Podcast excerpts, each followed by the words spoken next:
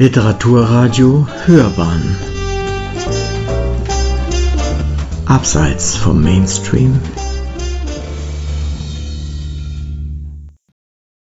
Ich weiß gar nicht so recht, wo ich anfangen soll. Wir sind hier im Künstlerhaus in München und bereiten uns quasi auch vor auf die Mitgliederversammlung der Bayerischen Einigung e.V.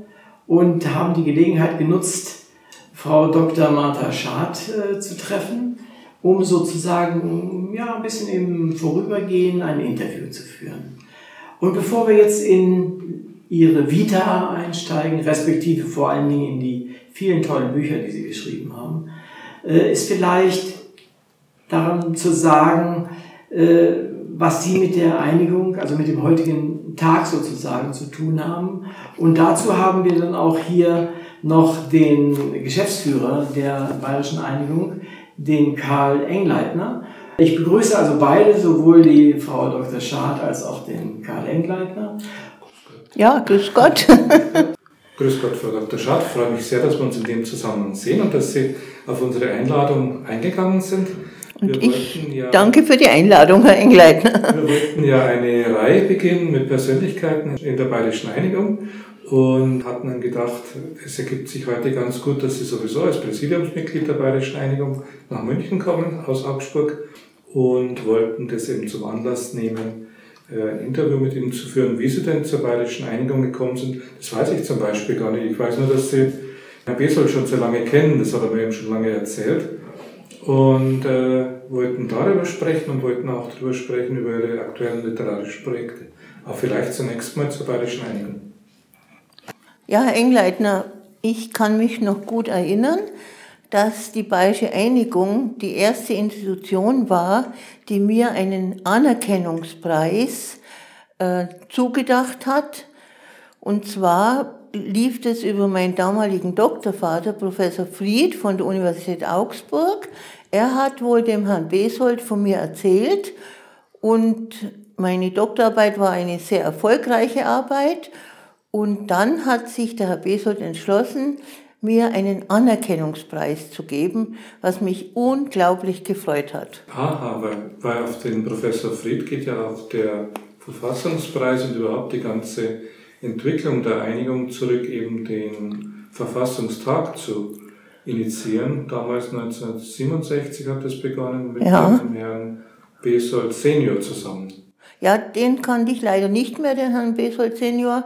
Aber der Florian hat mich natürlich sofort eingenommen mit seiner Fröhlichkeit und seiner, er ist einfach ein unglaublicher Mensch, der motivieren kann. Und seitdem ich da zum ersten Mal war bei dieser Preisverleihung, seitdem bin ich ihm treu geblieben und gehöre ja inzwischen auch zum engeren Kreis von Herrn Besold. Ja, inzwischen sind Sie im Präsidium der Bayerischen Einigung und auch Stiftungsrätin der Bayerischen Volksstiftung. Ja, danke schön für alle diese Titel. danke. Ja, jetzt heute wird es konkret in der Sitzung gehen, einerseits um den Jahresbericht. Äh, wir hatten ja kürzlich eine Kulturfahrt, die uns nach Schwaben geführt hat, zusammen mit Herrn Professor Frei, den Sie auch sehr gut kennen. Und Professor Wolf war, glaube ich, auch dabei. Wolf war ja. auch dabei, mhm. der wird auch kommen. Und der Herr Brandner, der Stadtarchivar von Eichach, war ja. dabei. Und äh, heute wird es einerseits darum gehen und es andererseits wird es darum gehen, um die aktuelle politische Situation, in der wir jetzt leben seit äh, März durch die Corona-Bedrohung. Und äh, es wird sicherlich dazu eine Aussprache geben, es wird die Frau Münch referieren und es wird vielleicht äh, ihr Mann, Herr Wagner, dazu Stellung nehmen zur Situation 30 Jahre deutsche Einheit, könnte man sich vorstellen, dass er angesprochen wird. Ja, er hat sich schon da ein bisschen eingelesen und wenn es sich ergibt, ist er gern bereit dazu, sich zu äußern. Er war ja lange Jahre Staatssekretär unter Helmut Kohl und kennt nun die Geschichte wirklich. Frauen durchzieht ja, ja. ihr ganzes literarisches Schaffen, ja. ihre Promotion, ihre Universitätsarbeit. Äh, welchen spezifischen Zugriff wählen Sie auf die Frau in der Geschichte und der Gegenwart? Also ich schreibe über die Frauen, die mir wichtig sind. Also ich lasse mich nicht in irgendein Jahrhundert hineindrängen oder weil irgendeine Frau gerade sehr populär ist, über die dann meistens schon geschrieben wurde. Sowas interessiert mich nicht. Mich interessieren nur Frauen, über die es keine Literatur gibt. Oder eben dann, wenn dann manche Leute sagen, ich schreibe nur über Frauen. Ja, aber bei mir sind auch immer Männer dabei. Also ich mag Männer und äh, die kommen automatisch vorbei, aber über Männer ist ja schon sehr viel geschrieben worden in der Geschichte.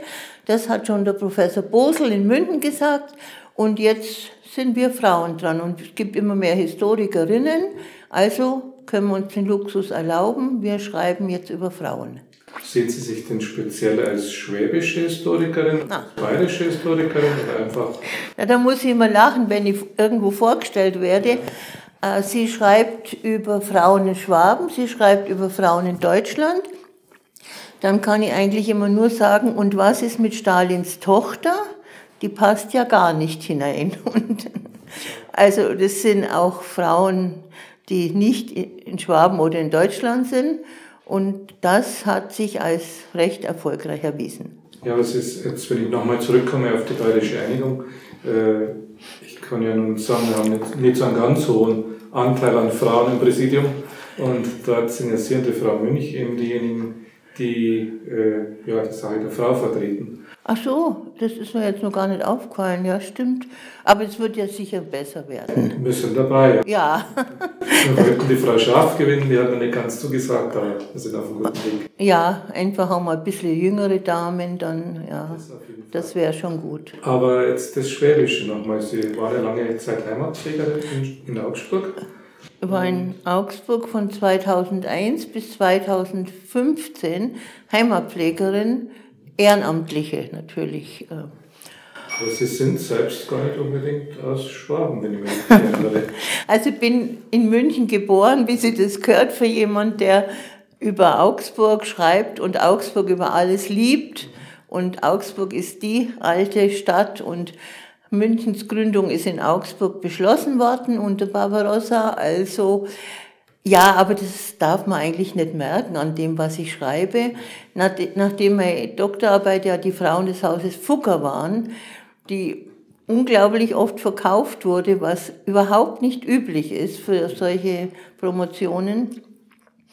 Ähm, natürlich, das war der Einstieg und das war sehr gut und es gab eben nichts über die Frauen der Fugger und die waren auch interessante Gestalten. Sie haben über die Wittelsbacher Frauen gesprochen. Bayerns Königinnen gab es kein einziges Buch über die, über die vier Königinnen in Bayern. Über Frauen unter Hitler, gegen Hitler? Das war ein absoluter Erfolg.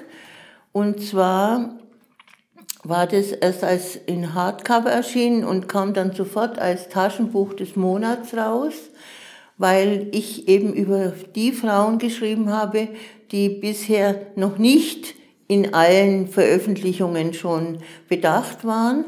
Und da habe ich ganz großartige Erlebnisse, weil ich von äh, zum Beispiel einem Mann in Berlin, der Hans Koppi, dann auch eingeladen wurde in solche Vereinigungen, wieder das Vergessen. Und also das war sehr spannend und da habe ich auch von einigen Damen aus dieser NS-Zeit, die also dann äh, die Bücher gelesen haben, sehr viel Lob bekommen, weil eben die weiße Rose kennt jeder. Das ist alles wunderbar und äh, gut belegt. Aber die Frauen, die ich beschrieben habe, die kamen eben bisher nicht vor. Und das hat den Erfolg ausgemacht. Ja, das ist wirklich so das Kennzeichen Ihrer Arbeiten, dass Sie Frauen auswählen, die nicht im Scheinwerferlicht stehen oder noch nicht. Oder noch nicht eben mit, also wo ich natürlich äh, absolut Zustände bekomme, sind dann solche Bücher wie Die Päpstin. Aber das ist eine andere Geschichte, das ist ein Roman. Und, und ich schreibe keine Romane und äh, ich habe natürlich auch über einen Ludwig II geschrieben. Ja, ja, die Cosima Wagner. Und, und, und der Briefwechsel. Und Ludwig II ist jetzt in elfter Auflage erschienen. Und jetzt der Briefwechsel Cosima Wagner mit Ludwig II. von Bayern. Der bisher nicht ediert war. Den gab es zwar im Archiv, denn die großen Wagner-Forscher haben den auch benutzt, aber er ist nicht ediert gewesen. Und das war ein bisschen schwierig, weil die Cosima damals ihre Briefe zurückgefordert hat nach Bayreuth und die Ludwig-Briefe sind nach Münden gekommen. Also brauchte ich von zwei Stellen die Erlaubnis, die Briefe edieren zu dürfen. Und natürlich mussten die kommentiert werden. Das heißt, Sie arbeiten viel im Archiv? Und Sie Ja. reisen auch viel? Ja, äh, Archiv war täglich Brot viele Jahre. Für Bayerns Königin, Hausarchiv der Wittelsbacher war sozusagen meine Heimat, Heimatstelle oder Heimatstadt oder ähnliches. Und ist da die Entwicklung der Uni Augsburg dann für Sie auch wichtig gewesen, dass die eben gleichzeitig einen starken Aufschwung erlebt? Also die Uni Augsburg liebe ich natürlich über alles, weil viele wissen das ja, dass ich erst mit 40 studiert habe. Und das war natürlich eine Erfüllung und ein Traum. Und diese Augsburg-Universität ist für mich die schönste, die es gibt. Und ist ja nun, wird ja nun geleitet von einer sehr starken Frau. Und das ist doch auch sehr erfreulich. Wie erklären Sie es sich, dass Ihre Bücher so erfolgreich sind, respektive warum sich so viele Menschen für zum Teil schon lange verstorbene Frauen interessieren? Ja, es hängt natürlich zum großen Teil damit zusammen, dass die großen Männer dieser Welt äh, beschrieben sind und Frauen entweder als Ehefrauen, Mutter oder schon mal als Geliebte drin vorkommen, aber die einzelnen Schicksale weniger beschrieben sind oder nicht als Ganzes oder nicht aus der Sicht, äh, wie man eine, ein Frauenleben beschreiben kann, wenn sie immer so als eher Anhängsel oder ja, beschrieben wird. Und wenn man dann tiefer hineingeht, dann fühlt man plötzlich, da gibt es ja noch mehr als nur Ehefrau, Kinder kriegen und sterben. Verstehe ich schon. Äh, Ich frage mich trotzdem, wenn ich mich jetzt anfange, für Ludwig XIV. zu interessieren, dann merke ich gar nicht, dass ich mich für einen Mann interessiere.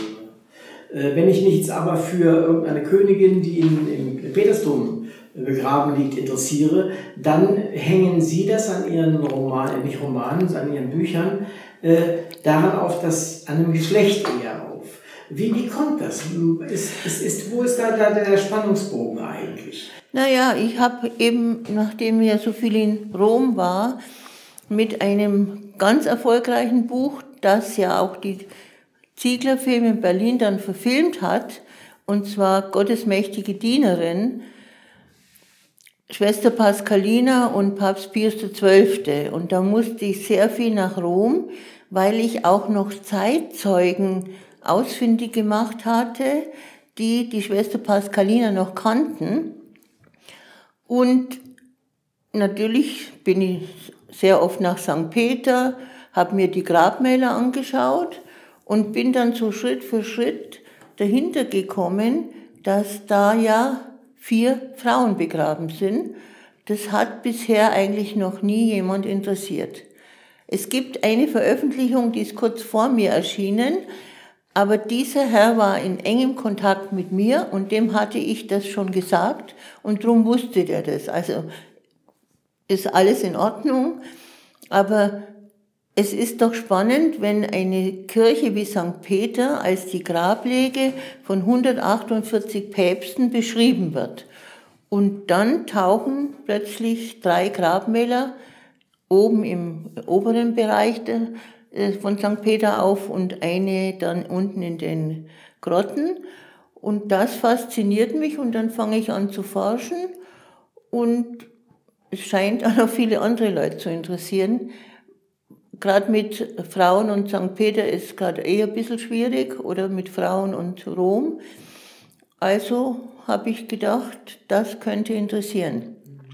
Das Buch nannte ich dann Die Päpste liebten sie, was manche also für ganz äh, ungehörig hielten, aber ich kann das gar nicht verstehen. Eine Mutter liebt ihr Kind und diese Päpste haben diese Frauen sehr geschätzt, hätten natürlich auch schreiben können, schätzen sie, habe halt geschrieben, liebten sie und ließen sie in St. Peter bestatten. Und das ist doch auch ein, eine große Zuneigung und es ist ein recht spannendes Buch geworden. Es ist ja eigentlich kaum verständlich, dass gerade das Wort Liebe da so einen Widerstand hervorruft. Ich meine, die, das christliche, ja. das Christentum ist basiert ja auf Liebe. Ja, eben. Aus dem Judentum herüber ja. ins, ins äh, christliche Denken und damit, das ist ja die Liebe eigentlich. Ja, aber, aber da kommt sofort dieser, da kommt sofort, wie man sagt, da teilweise dann rein. Ja, äh, ach, waren das die Geliebten und so, das, das konnte ich nimmer hören. Also ich habe dann bei Lesungen oft gesagt, Fragen Sie mich bitte nicht, ob Sie die Geliebten dieser Päpste waren. Nein, die Päpste liebten sie, schätzten sie und bei mir steht eben das Wort Liebe da und so ist es. Das verstehe ich durchaus und es ist auch aber typisch so etwas. Ja. ja. So etwas passiert und es ist nervig. Ja. Das, das, das nervt ein bisschen. Das, verstehe ich sofort. Ja. Äh, und, aber vielleicht nochmal, auch wenn ich es etwas überstrapaziere, äh, ich möchte immer ganz gerne herauskriegen, warum Bücher gelesen werden. Mhm. Das eine ist, Sie haben vorhin die Päpstin erwähnt, das ist Unterhaltung. Die Leute, die das lesen, die wissen das auch. Und da ist es auch nicht so wichtig, ob es tatsächlich wahr ist oder nicht. Im Gegenteil, ein Roman, der sich zu sehr an die Wahrheit äh, wendet, sozusagen, ist eher entweder das ein Geschichtsbuch oder es ist lang. Ja, ja. Was auch immer. Nein, aber äh, nochmal zu dieser Geschlechterrolle ohne dass man da ins Emanzipatorische abgleitet. Es ist, wie ich vorhin schon sagte, wenn ich über eine bekannte Wallenstein zum Beispiel was wissen will, dann interessiert mich Wallenstein, was er gemacht hat. Aber eigentlich wird mir nicht bewusst, mir als Mann, mhm. bewusst, dass ich da über einen Mann rede. Äh, das ist ja bei Jeanne d'Arc zum Beispiel, ja. Äh, nur mal so, um sie hinzuwerfen, bei Jeanne d'Arc was, was anderes. Dass, wenn ich sie nenne, dann nenne ich eine Frau, die diese Rolle gespielt hat. Wenn Sie sie nennen, ebenso. Und da diese, diese Diskrepanz in der Wahrnehmung, im Reden drüber, im, im Sprechen drüber. Äh, wie gehen Sie damit um? Behandeln Sie die Frauen jetzt spezifisch oder könnten Sie genauso gut schreiben, da über Wallenstein jetzt als, als Idee? Ja, ja und nein. Ich habe natürlich schon einen bestimmten Blick auf Archivalien. Ich kann ganz schnell feststellen, ob das jetzt in meine, meine Art des Forschens und Schreibens geht. Und also ich, ich habe schon einen bestimmten Blick entwickelt für Frauen in der Geschichte. Und so wie Sie sagen, Ihnen fällt es gar nicht auf, wenn Sie sagen Ludwig XIV., dann frage ich mich gleich, ja, und welche Frauen gehören zu ihm oder gehörten zu ihm oder gehörten nicht zu ihm? Und dann löst es Neugierde aus und dann fange ich an zu forschen. Und wie gesagt, eins meiner Bücher ist ja Stalins Tochter. Da hatte ich einfach, also ich wusste schon als kleines Kind, was Russland und Stalin ist, weil mein Vater im Krieg war und Stalingrad, das war so was, was ich kannte.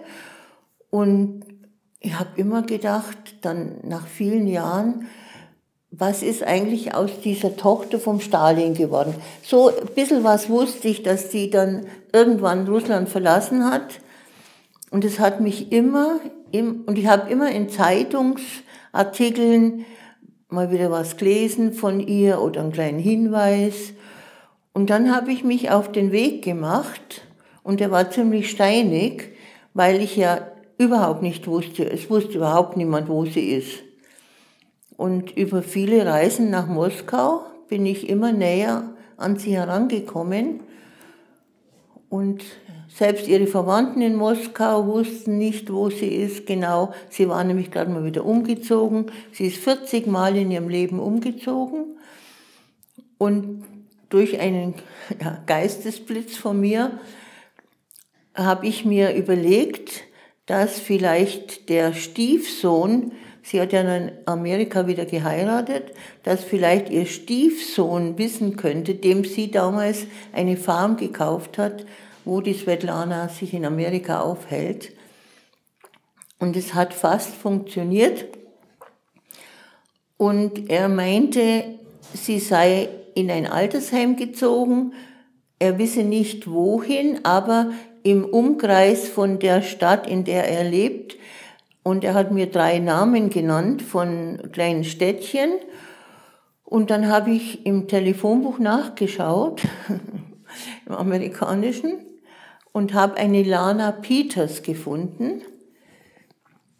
Und dann habe ich bei ihr angerufen und sie war sehr, sehr ähm, unwillig, überhaupt mit mir zu reden.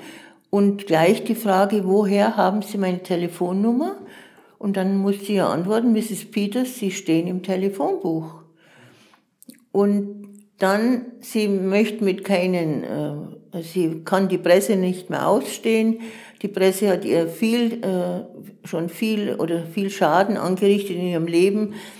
Und dann habe ich ihr erklärt, ich bin nicht von der Presse, ich bin eine deutsche Historikerin, bin auch schon eine alte Dame und ob ich vielleicht kommen dürfte.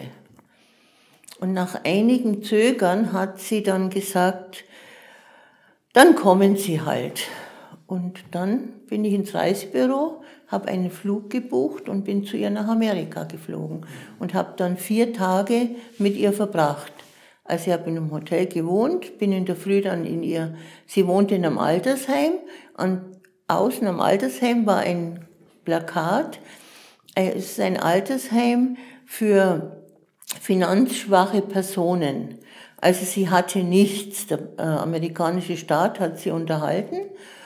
Sie hatte weder Möbel noch Bilder noch irgendetwas, was sie an ihre Vergangenheit erinnert. Und diese vier Tage waren für mich schon ein ganz großes Erlebnis, mit einer solchen Dame ähm, zu verbringen. Und also diese Eindrücke, und wir haben uns auch sehr gut verstanden von Anfang an. Und als ich dann endlich da in dem Altersheim ankam mit dem Taxi, hat sie vor dem Altersheim auf mich gewartet. Und das fand ich so rührend, dass ich zum Heulen anfing. Und das sind so die großen Erlebnisse bei diesen, auf den Spuren von Frauen, ob berühmt oder nicht berühmt. Wie, ich habe keinen Überblick über die Zeitachse. Wie alt war sie, als äh, Stalin starb? Wissen Sie das ungefähr? Stalin ist 56 gestorben. War sie da noch bei ihm oder hat sie da schon geheiratet? Ich weiß tatsächlich nee, nee, nicht. Nee, nee, nee, nee, die, die, war, die war bei seinem Sterben dabei, war aber dann schon verheiratet und schon zweimal geschieden. Die hat als erstes einen Juden geheiratet und das hat ihr Vater natürlich sehr übel genommen. Und in der zweiten Ehe, da war natürlich, ähm, das war eine ganz schwierige Konstellation mit der Familie dieses Mannes. Und von dem hat sie sich dann auch wieder scheiden lassen. Also äh, das Interesse jetzt an, gerade auch der an Stalins Tochter an dem Buch, ist das so ein bisschen, geht das so ein bisschen in die Richtung wie das Interesse an äh, der letzten Tochter des Zaren? Geht das so in Sensationsinteresse über oder, oder was? Wer, wer ist das, der das Buch liest? Na, das ist, na, das ist ganz, ähm, das kann ich gar nicht so bestätigen. Die Leute, die das Buch lesen, die sind an Geschichte interessiert, aber nicht an dieser angeblichen Zahntochter, die dann ja, äh, es stellt sich ja dann raus, dass sie keine ist. Also ich muss sagen, es sind eigentlich Leute, die sehr an, an der Geschichte interessiert sind und die natürlich zum Teil auch noch die Zeit des Krieges miterlebt haben und äh, sich dann auch noch, die auch noch wussten, dass sie aus Russland raus ist und so weiter. Also wer die Anastasia liest, der ist an, ja, an, an nicht großem historischen Interesse zu messen, würde ich sagen. Das äh, Verdienstkreuz am Bande bekommt ja auch nicht jeder. Äh, wenn Sie mir jetzt erklären sollten, wofür Sie es genau bekommen haben, was, wie würden Sie es ausdrücken?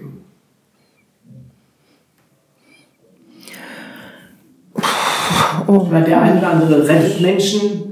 Ich meine, ich hätte es gekriegt für die äh, Heimatpflege und meine Tätigkeit für äh, Schwaben und so weiter. Das hat dann schon eher einen, einen Staats- oder Landesbezug in, insofern. Ja, ja. Weil Sie dort auch sehr fördernd tätig waren und Dinge auch wahrscheinlich aus der Geschichte ich hat ja ständig damit zu tun. Ja, ja, und vor allem, wir haben ja dann 2000 äh, Jahre Augsburg gefeiert und da gab es dann pausenlos Historisches zu belegen oder nachzufragen und äh, da, es war ziemlich nervig hin und wieder.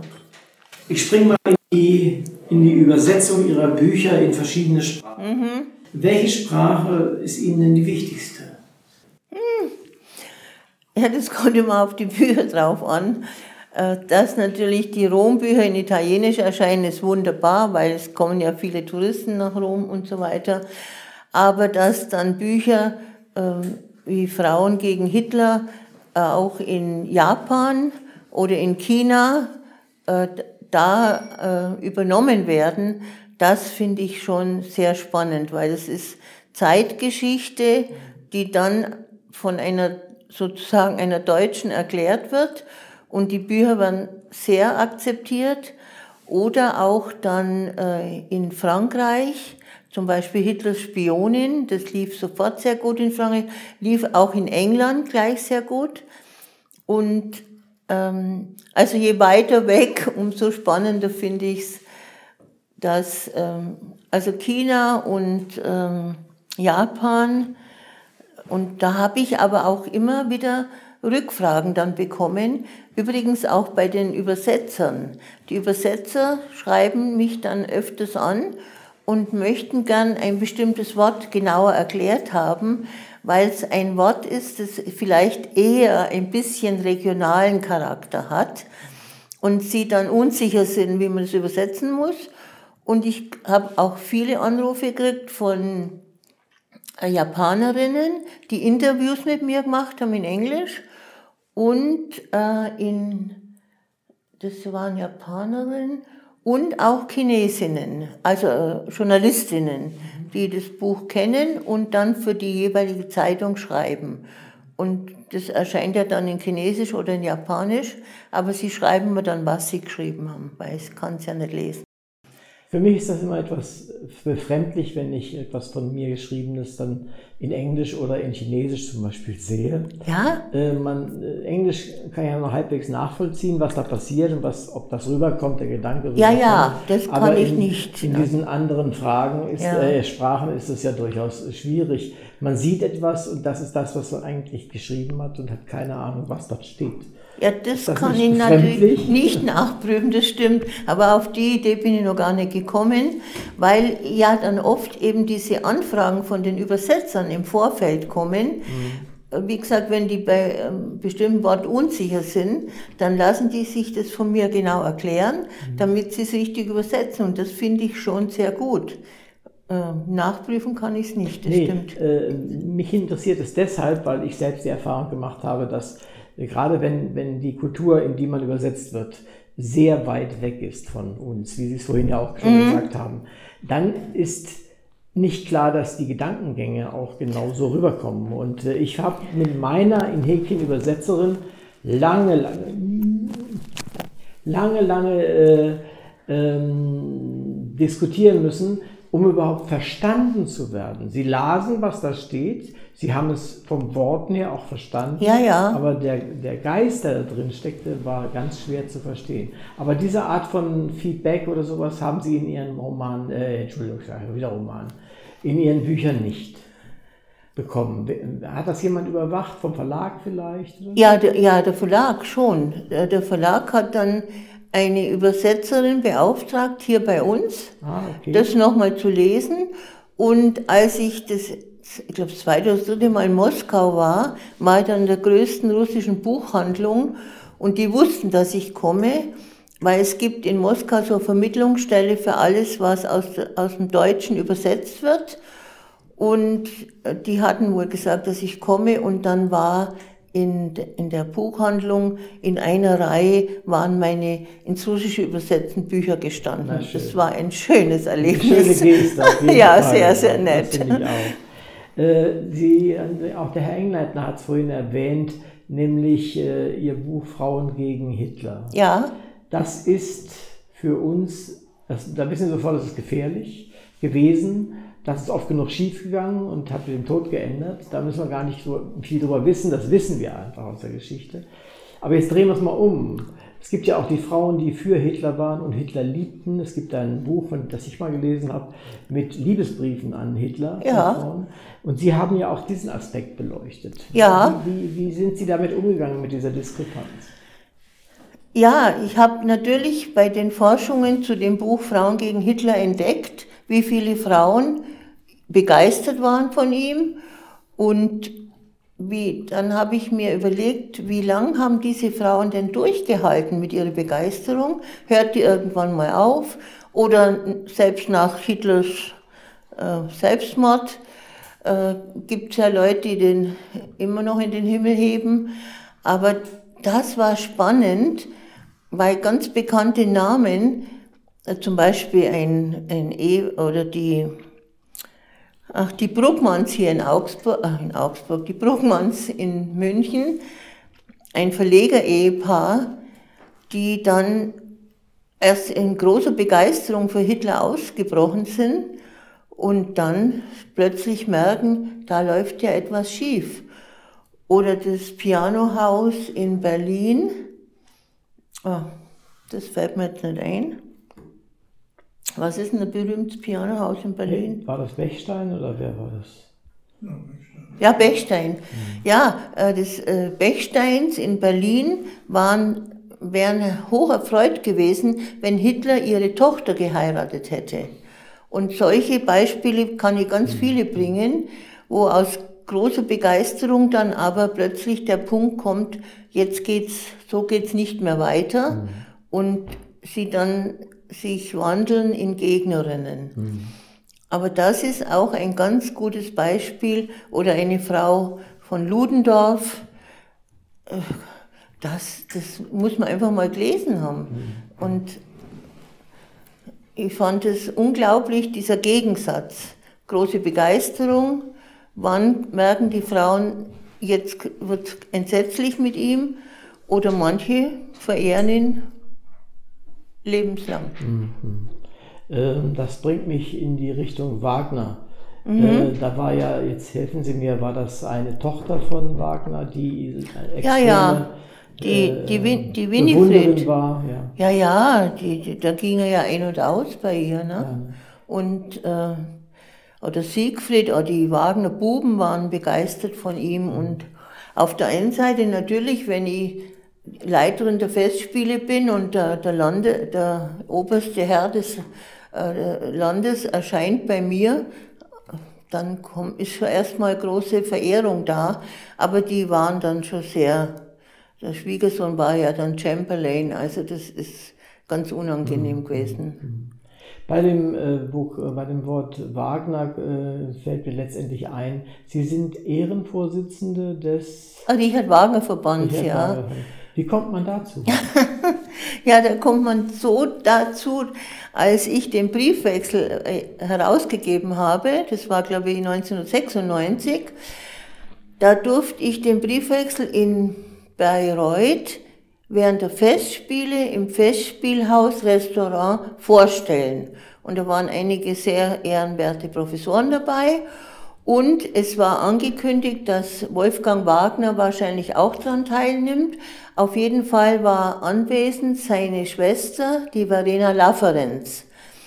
Und als das Ganze dann feierlich begann, kam der Wolfgang Wagner die Festspieltreppe runter und hat sich geäußert dahingehend, dass durch diesen Briefwechsel viel jetzt klar wird, was bisher so immer äh, ja, hinter vorgehaltener Hand oder unklar erzählt wird oder widersprüchlich erzählt wird und war also ganz begeistert davon. Und am Ende der äh, Veranstaltung meinte er dann im schönsten Fränkisch, ich soll jetzt nach Hause gehen, nach Augsburg und mich um den Richard Wagner Verband Augsburg kümmern, der der existierte, aber nicht äh, in Aktion war. Mhm.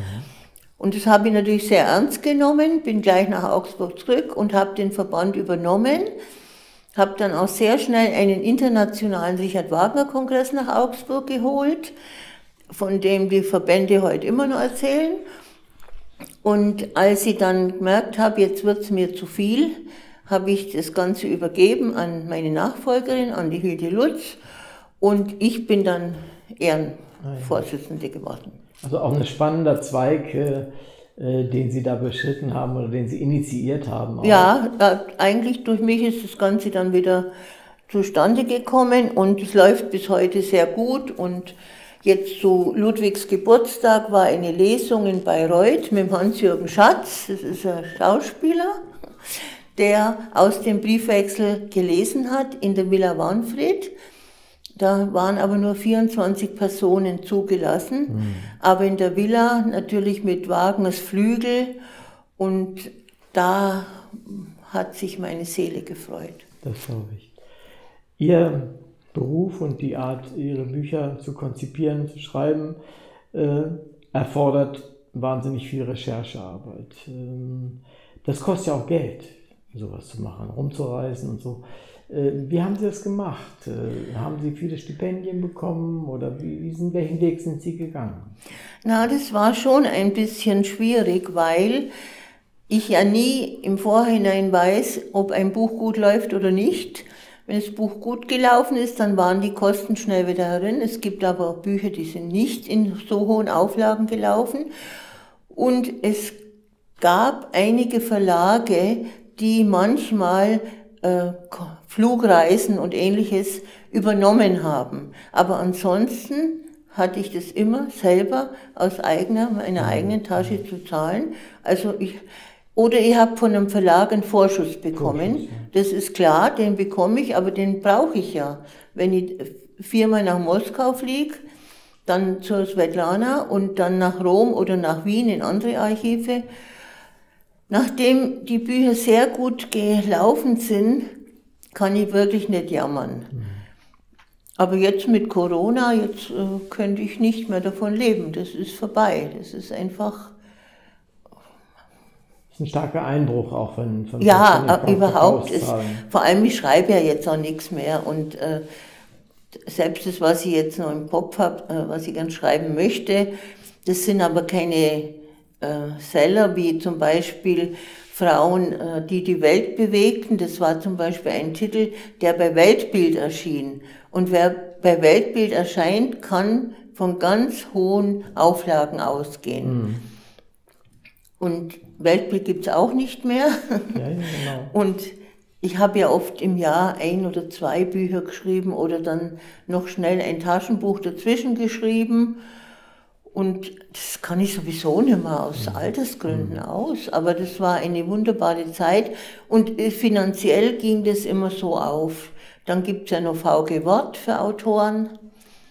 Da kamen auch immer schöne Beträge und oder zum Beispiel, wenn der Film Gottes mächtige Dienerin mit der Christine Neubauer als Nonne, wenn der läuft, das läuft ja immer noch ein bisschen über mich. Mhm. Also da bekomme ich ja dann so und so viel 0,0 Cent, 3 äh, Cent oder was mhm. pro Sendeminute, aber das sind angenehme Sachen, die laufen weiter. Und der Film läuft mit Untertiteln in ganz, ganz vielen Ländern. Mhm. Ja, das bringt es dann wahrscheinlich auch noch eher. Also nur ein paar Mal in Deutschland ist dann wahrscheinlich ja, zu wenig. Ich habe jetzt auch Aber wieder VG Wort gekriegt, wo ich gedacht habe, das ist alles von Kopien und äh, Wiederverwertung und so. Nee, nee, und wie gesagt, damals der Film mit der Christine Neubauer, der gleich auch in Italienisch gedreht wurde, der auch dem Papst in Rom vorgestellt wurde, dem Benedikt ja, ja. damals. Und ich durfte dann damals auch in die erste Reihe, prima fila. Äh, nach der Audienz kommt dann der Papst äh, zu den Gästen, die da extra äh, stehen dürfen. Und als ich, neben mir stand der Neffe der Schwester Pascalina aus München. Und er hat dem Papst gesagt, ich bin der Neffe Schwester Pascalina. Und hat der Papst gesagt, ja, an die kann ich mich gut erinnern. Und ich hatte mein Buch dabei und habe gesagt, Eure Heiligkeit, und ich habe die Biografie dazu geschrieben. Und dann schaut er mich an und sagt, ja, ja, das weiß ich schon. Habe ich erstmal geschluckt. Meinem Bruder hat man ihr Buch schon vorgelesen und er hat mir am Telefon gesagt, jetzt gibt es endlich eine Biografie über Schwester Pascalina. Mhm. Denn er kannte sie und er war auch bei ihrem, als sie im Camposanto Platonico beerdigt wurde, in der Kirche, ähm, saß er rechts vom Altar, das Foto hatte ich auch. Und das war schon sehr beeindruckend mit ihm, weil ich gedacht habe, jeder will was von ihm oder die bringen ein Geschenk oder übergeben was und dann kann sich dieser Mann erinnern, dass er von meinem Buch schon gehört hat. Das hat mich schon sehr ja, gefreut. Das ja. ich. Aber das Buch hatte ich übrigens seinem Bruder geschickt. Ah, okay. Ja, ja man muss auch was tun. Dafür, ja, ne? also, äh, von nichts kommt nichts. Nichts. Das finde ich, auch, find ich auch so schön äh, an, an manchen Autoren und Autorinnen, die das dann auch tun. Viele legen sich zurück und sagen, jetzt habe ich das im Verlag, der soll sich kümmern und das war es dann. Nein, man muss schon selbst. Also ich mache immer sehr viel auch. Und auch mit der Svetlana, nachdem ich wusste, dass sie Blumen so liebt, ich habe dann einmal zu ihr gesagt, ob ich mit ihr in eine Shopping Mall gehen soll. Und er hat gesagt, nee, aber sie ging so gern in eine Gärtnerei. Mhm, sie liebt Blumen so. Und dann habe ich gesagt, ja, Mrs. Peters, da fahren wir jetzt hin. Und dann habe ich ihr jedes Jahr zum Geburtstag einen Blumenstrauß über Fleurop geschickt. Schön, ja. Weil äh, es war ja rührend, was sie für mich getan hat. Und, und Geld wollte sie keins. Dann habe ich aber in dem Altersheim der Leiterin einen Geldbetrag hinterlassen. Und die Svetlana hat dann geschrieben, ja, das Geld äh, geht an jemanden, der noch ärmer ist als sie. Ja, und. Ja, aber die Geste war wichtig. Ich denke mal, das Geben und Nehmen ja. ist das Entscheidende. Ich kann doch nicht nur immer ja, erwarten, dass, ich, dass, mir jemand was gibt und ich gebe nichts dafür. Das, da bin ich gar nicht dafür. Nee, das ist auch das verbindet uns irgendwie. Ja. Man muss sich auch um Menschen kümmern, die einfach um einen herum sind. Ja. Ähm, vielleicht, wir wollen ja, haben uns ja einig, dass wir nochmal bei Hörbern on Stage zusammenreden über das ganz neue Buch. Mhm. Insofern will ich Sie jetzt nicht völlig ausquetschen, sonst habe ich dann nichts mehr zu fragen. Mhm. Äh, aber vielleicht noch ein, eine Sache. Welches Ihrer Bücher ist denn für Sie enttäuschend wenig gut gelaufen? Wo Sie gedacht hätten, das wäre ein schönes Buch oder warum interessieren sich die Leute da nicht so für? Welches könnte das sein? Hm. Oder sind die alle Renner? Äh, äh, nee, nee, nee. Also, also es, es, gibt ein Buch über München, das heißt Frauen in Bronze und Stein. Ja, habe ich gelesen, also gesehen, ja. Das ist so ein wunderbares Buch und ich habe gedacht, jeder in München oder jede Frau oder reißt sich um dieses Buch und es ist eigentlich sehr mühsam gelaufen. Und dabei habe ich wirklich mit einer Fotografin zusammen, mit der Frau Meier, die hat fotografiert und ich habe geschrieben und wir haben alles aufgelistet, was es an Frauendarstellungen gibt und was natürlich auch nicht gibt. Das haben wir so ein bisschen erwähnt zwischendurch. Und das ist mühsam gelaufen und ich habe mir gedacht, ach, in München, das ist der Renner jetzt ja. dann. Und das ist so dahin getröpfelt und es war vom Verlag wunderschön aufgemacht. Das gibt es auch noch, aber es ist sehr mühsam. Mitunter ist es ganz, ganz schwer, den Publikumsgeschmack einzuschätzen. Ja. Und Leute, Dinge laufen, von denen man denkt, naja, es ist eigentlich mein Hobby und ja. äh, wer findet sich dafür und umgekehrt passiert es genauso. Das heißt, der Buchmarkt ist nach wie vor immer für eine Überraschung gut. Das würde ich auch so sagen.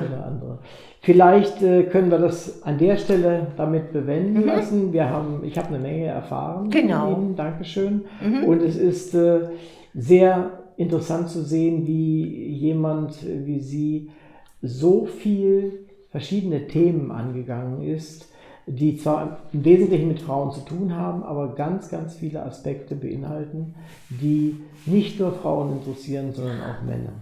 Ja, vielen herzlichen Dank. Ich saß hier mit Frau Dr. Martha Schad und wir haben ein sehr interessantes Gespräch geführt. Jetzt werden wir uns aufmachen in die Mitgliederversammlung der Bayerischen Einigung. Und ich freue mich aber schon auf unsere Veranstaltung Hörbahn on Stage im nächsten Jahr, wenn ich Sie wieder begrüßen darf. Und wir reden dann über ein Buch, Komm und setz dich, lieber Gast, zu Tisch bei Bertolt Brecht und Helene Weigel. Aber das ist noch Zukunftsmusik und das werden wir auf jeden Fall dann im nächsten Jahr machen. Ich bedanke mich, dass Sie da waren und äh, ja, vielen herzlichen Dank. Und ich sage Dankeschön, dass ich kommen durfte. Vielen Dank.